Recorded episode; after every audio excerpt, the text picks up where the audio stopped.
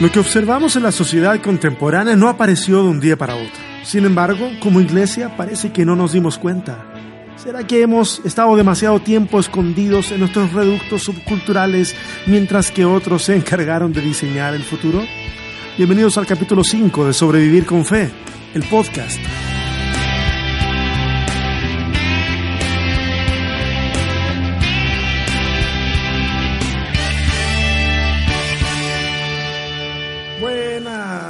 Buenas, a todos, a todos y a todas los que semana a semana están escuchando este podcast que hasta ahora va en su edición número 5. El quinto podcast. El intento anterior había tenido solamente cuatro, esta vez este, ya vamos en el número 5. Acabo de diseñar un dispositivo que pretende repeler los intensos gritos que están justo detrás de la ventana de mi oficina. Hay una escuela y hay unos niños gritando de una forma salvaje. Si no los escuchan demasiado o, no los escuchan, quiere decir de que mi dispositivo está funcionando. y voy a pretender comercializarlo. no, mentira, pero ahí están. Eh, ¿Escuchan la música de fondo? Eso sí alcanzan a escuchar, la música de fondo.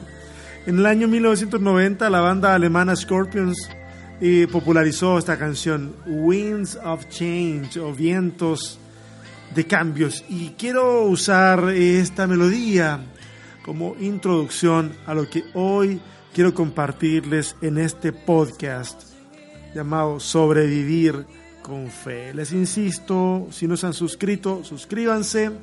Nos encuentran en iVoox, nos encuentran en iTunes, o pueden usar cualquier buscador de podcast que ustedes tengan instalados en sus dispositivos móviles. hoy tal vez me meten algunos problemas, pero bueno, ya viene siendo como costumbre este asunto de meterme en dificultades. Así que vamos a meternos directamente a este podcast que aún no sé ni siquiera cómo es que lo voy a cómo es que lo voy a titular. Tal vez lo titule, sí, puede ser Tal vez lo titule como la canción de Scorpions, Vientos de Cambio o Winds of Change. Ah, vamos, tratemos de que este tiempo valga la pena. Las iglesias cristianas y los sistemas religiosos en general han manifestado siempre una preocupación constante frente a los cambios que están surgiendo en la sociedad. Ok, el asunto hoy por hoy, pleno siglo XXI, no es que los tiempos estén cambiando, más bien vivimos en un tiempo de cambio. Se, nota la diferencia, es sutil. No es que los tiempos estén cambiando, sino que vivimos en un tiempo de terribles y profundos cambios. Es decir, los eventos se precipitan de manera violenta, de manera veloz. Y muchas veces no sabemos cómo reaccionar. Y cuando lo hacemos, usualmente la respuesta no es del todo satisfactoria. Y cuando estoy hablando en este plural de no sabemos cómo reaccionar, evidentemente estoy hablando, en este caso, desde mi lugar. Estoy hablando desde el lugar que me corresponde como iglesia de Cristo. Y en particular como iglesia de Cristo en Latinoamérica. Ahora, por naturaleza, esto es transversal a todo el mundo, por naturaleza. Todo aquello que no conocemos nos provoca temor y cuando no logramos explicar lo que estamos observando, eh, de acuerdo a nuestro marco de referencia, cada cual tiene un marco de referencia del mundo, entonces, si ya tenemos miedo y no logramos explicarlo, entonces la tendencia que tenemos por naturaleza es a satanizarlo. Satanizamos lo que no entendemos. Y esto debo decir lo que ocurre de forma muy particular dentro de la iglesia cristiana, satanizar todo. Tú sabes de que hay un montón de gente que le echa la culpa al diablo absolutamente de todo, incluso de cosas de las que debiera hacerse cargo. ¿ok? Eh, la gente termina a veces pecando porque no, pues el diablo me tentó. Y esto ocurre, no, esto es porque el diablo está haciendo esto. Y esto porque es el diablo. Algo siempre está metido el diablo. Hay gente que habla más del diablo que de Dios, lo que es bastante curioso y preocupante. El asunto es que no todo tiene que ver con el diablo y es a lo mejor eso pudiéramos hablarlo en otro momento, hablar acerca de Satanás y cómo hay esta figura representativa del mal ha ido evolucionando en el pensamiento bíblico y en el pensamiento de la sociedad. Pero el asunto es que vemos algo que no entendemos y le tenemos miedo y lo satanizamos, porque es mejor identificar aquello desconocido con algo que no sea naturalmente un enemigo. Eh, entonces es más fácil condenarlo, es más fácil eh, este, ser un poco violentos incluso nosotros, porque al final de cuentas se trata de algo que se opone directamente a nuestro sistema de creencias. Hay una anécdota bien interesante al respecto. En el siglo XIV, la peste negra o la peste bubónica asoló toda Europa y murieron millones. Algunos cálculos conservadores dicen que hasta 25 millones de personas murieron a causa de esa enfermedad. Ciertas pulgas infectaron a la población de ratas y las ratas diseminaron la plaga entre los humanos. Ahora, hay cosas interesantes porque frente a esa situación, los cristianos de la época, eh, quiero decir los cristianos de la época y no la iglesia institucional de la época, porque no siempre fue lo mismo, aunque muchas veces la institución fue peor que, que la práctica popular de la religión. Pero bueno, los cristianos de la época culparon a los judíos en algunos lugares y en muchos casos ocurrieron linchamientos colectivos de judíos terrible. Eh, eran incapaces de explicar algo y simplemente atacaron a la población que les pareció más digna de condena. Este asunto del antisemitismo no es nuevo, es algo que ya tiene su, su tiempo bastante, bastante largo. Ahora, pero no solamente se conformaron con apuntar a un grupo eh, étnico religioso, no, no. Eh, como ya les había dicho, se cree que las pulgas eran las que transmitían esta enfermedad y como las ratas se reproducen de forma muy rápida, entonces eran un vehículo excelente, abundante para estos animalejos, que son las, las pulgas. El tema es que la gente consideraba eh, a los gatos en aquella época como, como aliados de las brujas o de los poderes de la oscuridad. Fíjate que a pesar de que, a pesar de que estamos hablando del siglo XIV, hoy en día todavía existe mucha gente supersticiosa que, que no sabe cómo reaccionar frente a un gato negro en medio de la noche y están toda una serie de supersticiones al respecto. En el siglo XIV los gatos se consideraban como aliados de las brujas, o que incluso las brujas podían tomar posesión de estos animales para hacer, no sé, escabullirse en ciertos lugares o lo que tú te quieras imaginar. El asunto es que se animaba a la gente a, exterminar también los gatos y debido a esto la población felina cayó abruptamente. Eh, nadie quería tener cerca de sí un aliado del demonio y la población de, ratas entonces aumentó. Y la consecuencia, pues más vehículos para que la enfermedad se transmitiera. Eh, quiero decir una cosa, fallos en nuestra cosmovisión y, voy a explicar. Si alguno no entiende lo que es la palabra cosmovisión, tiene que ver con la forma en que vemos el mundo que nos rodea. ¿Okay? Cada cultura tiene una cosmovisión y cada religión también tiene una cosmovisión, una forma de ver el cosmos o el mundo que nos rodea. Entonces, fallos en nuestra cosmovisión pueden traernos trágicas consecuencias. Peor aún cuando esa cosmovisión está condicionada por un sistema religioso que hace que grandes masas de personas actúen con ciega obediencia. Hoy el tema, hoy el tema no, no, no, es la peste, hoy el tema no son las ratas o los gatos, pero haríamos bien en aprender de la historia y ser más precavidos a la hora de buscar culpables a los males que hay en la sociedad. En esta sociedad que, como ya dijimos, está cambiando vertiginosamente. ¿Se dan cuenta que siempre andamos buscando culpables? Y no sé si, si, bueno, quiero entender de que es una cuestión de la naturaleza humana. Siempre, siempre andamos buscando culpables, desde el Edén. ¿Recuerdan ese pasaje donde, donde Dios confronta al hombre ¿ah? y, le pregunta al hombre qué, qué, pasó, qué, qué onda? ¿Y, qué hace, ¿Y qué hace Adán? Adán lo que hace es, echarle la culpa a Dios, básicamente, y a la mujer de una forma más directa. Porque le dice, la mujer que tú me diste, me dio de comer y yo comí. Entonces, la culpa no es mía, Señor, la culpa es de la mujer. Y en última instancia, la culpa es tuya porque la mujer me la diste tú. La mujer le echa la culpa a la serpiente y la serpiente se queda sin habla en ese momento del relato. Pero la idea es siempre buscar un culpable, un culpable que no soluciona los problemas, simplemente un culpable. A veces nos preocupa más encontrar al culpable que encontrar una solución somos, y discúlpenme si tienes oídos sensibles, pero somos impresionantemente idiotas.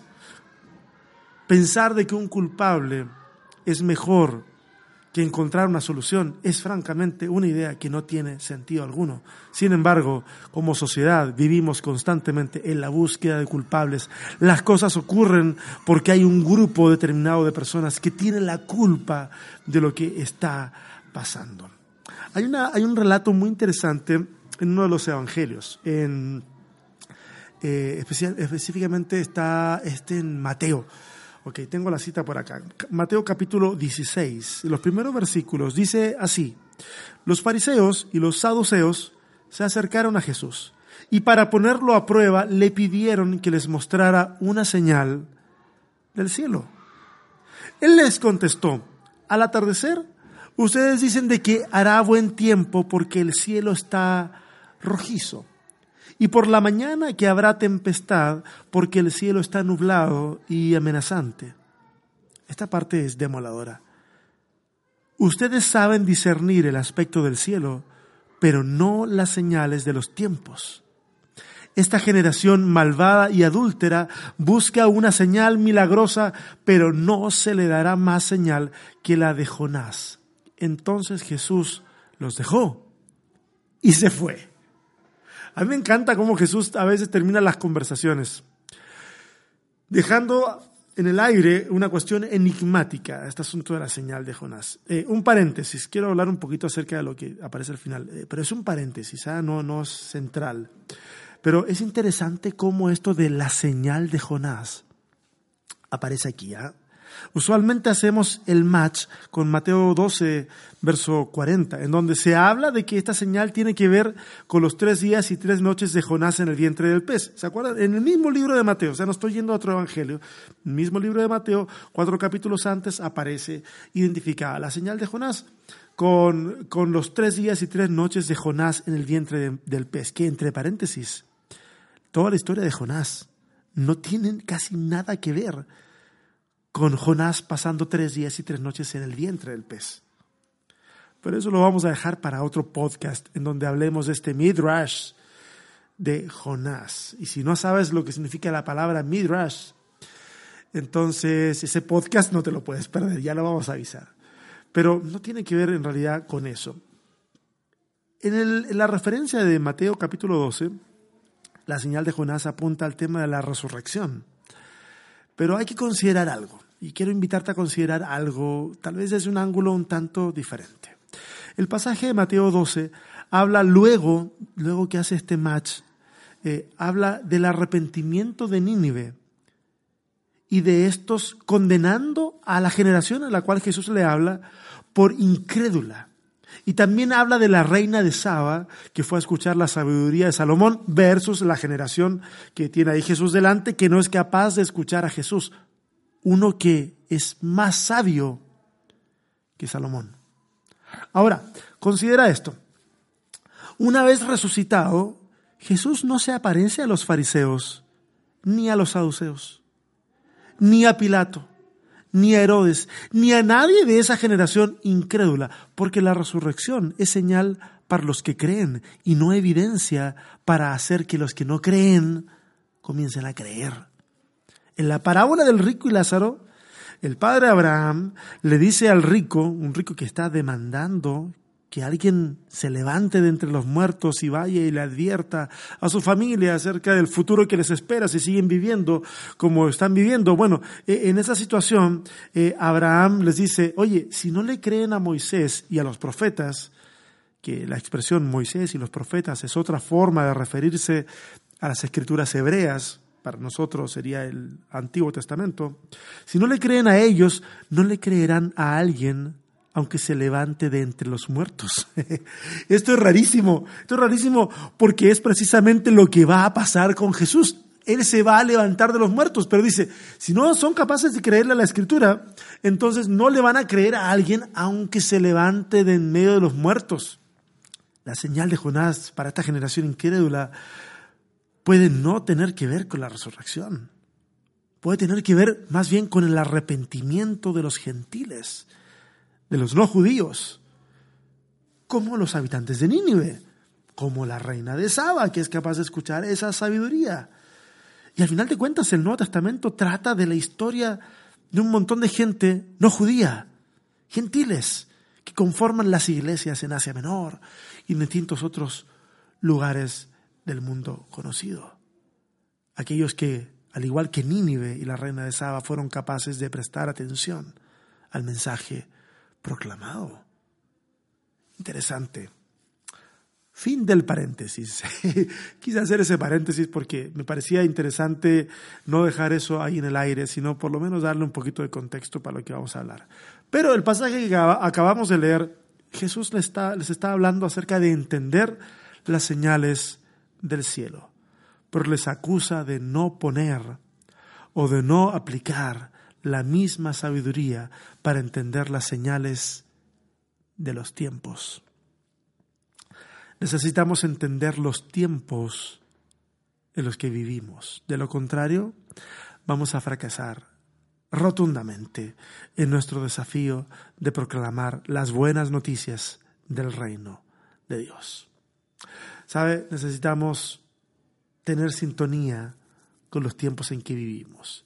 Y aquí mucha gente ha malentendido este asunto y ha pensado que tener sintonía con los tiempos que vivimos se trata de disfrazar nuestros pastores con una moda mea hipster, darles un iPad en vez de una Biblia y ponerlos a predicar detrás de una lata de 200 litros que adaptamos como púlpito urbano.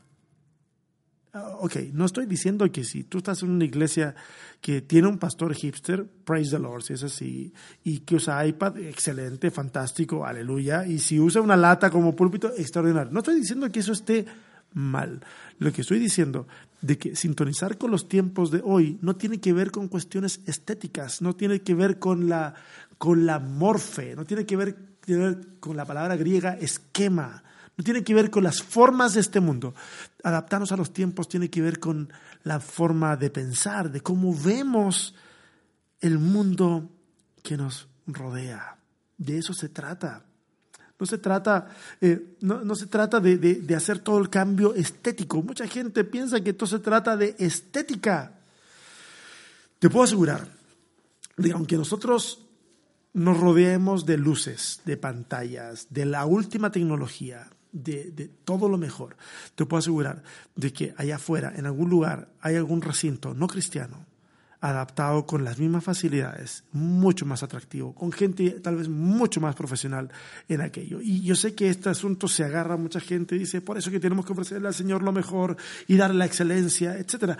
Cuestiones fantásticas, yo estoy de acuerdo, por favor, thumbs up for that. Yo Totalmente de acuerdo con eso. Fantástico. Pero no se trata de eso. Es extraordinario. Hagámoslo. Si tienes los recursos para hacerlo, hazlo. Muy bonito. Pero no se trata de eso en el fondo. Hace poco, hace poco fui a una, a una conferencia y alguien dijo, Necesitamos cambiar nuestro enfoque. Estoy tratando de ser lo más textual con lo que recuerdo. ¿ah? Necesitamos cambiar nuestro enfoque, nuestras estrategias para alcanzar a la sociedad. Y dijo, no necesitamos cambiar nuestra teología, necesitamos cambiar la forma en que la expresamos. Mm.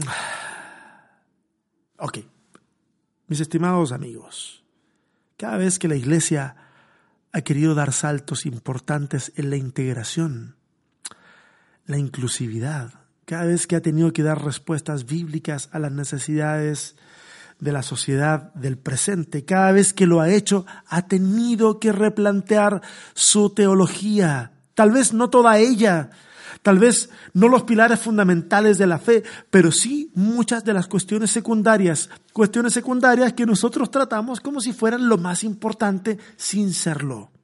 Sucedió en la Reforma, sucedió en los movimientos de liberación de esclavitud de los Estados Unidos, sucedió cuando se le dio voz y espacio a las mujeres en la iglesia, sucedió y seguirá sucediendo. La iglesia no necesita cambios cosméticos, la iglesia necesita pararse en medio de los tiempos y entenderlos, y luego que los ha entendido debe de responder de manera pastoral.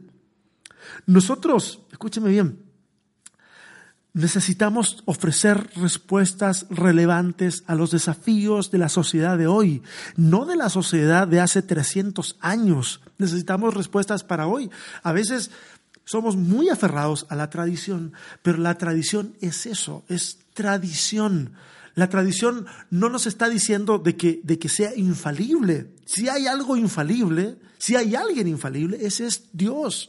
Nada de lo que haya surgido alrededor de los humanos tiene tal cualidad de infalibilidad, mucho menos la tradición. La tradición está para ser honrada, respetada, apreciada, pero también está para ser desafiada cuando se interpone en el mensaje de la proclamación del Evangelio. Necesitamos respuestas pastorales. ¿Saben qué? Y en esto quiero, quiero hacer un, otro pequeño paréntesis. ¿Por qué digo respuestas pastorales?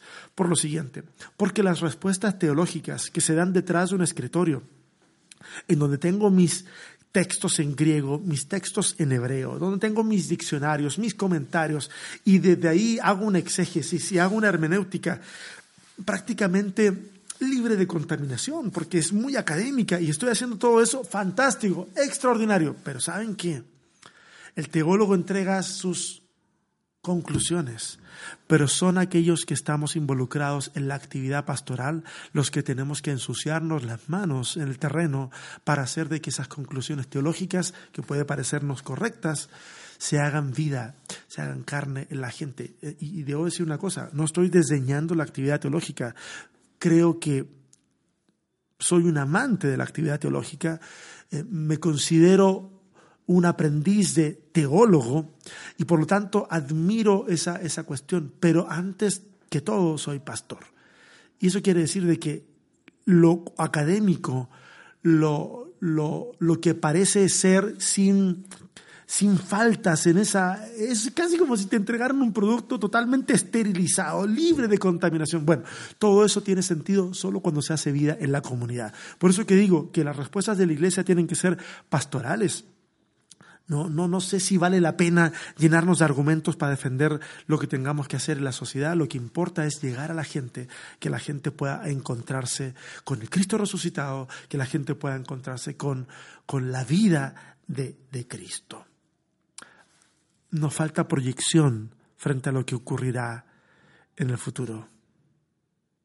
Nos falta anticiparnos. Constantemente solo reaccionamos y poco nos anticipamos. El futuro, el futuro se está diseñando hoy. Por lo tanto, las conversaciones que tienen que dar respuestas a esos desafíos deben de ser hoy también. Es hoy. Es hoy que tenemos que pararnos en medio de la sociedad, contemplar para dónde van las cosas, observar cuáles son los desafíos que están actualmente, no, no perder de vista lo actual, pero ver qué es lo que se viene y cómo es que vamos a presentar propuestas para lo que se viene. Por mucho tiempo hemos sido reconocidos por las cosas a las cuales nos oponemos, pero hoy en día cada vez más la gente se resiste a modelos en los cuales solamente nos oponemos. Lo que la gente necesita escuchar son propuestas, más que solamente el no lo hagas, no lo hagas, no lo hagas. La gente necesita escuchar una propuesta y creo que si nos paramos en medio de los tiempos y observamos lo que está ocurriendo, vamos a poder proponer. Hay temas que hoy en día están muy en boga dependiendo del país donde estés.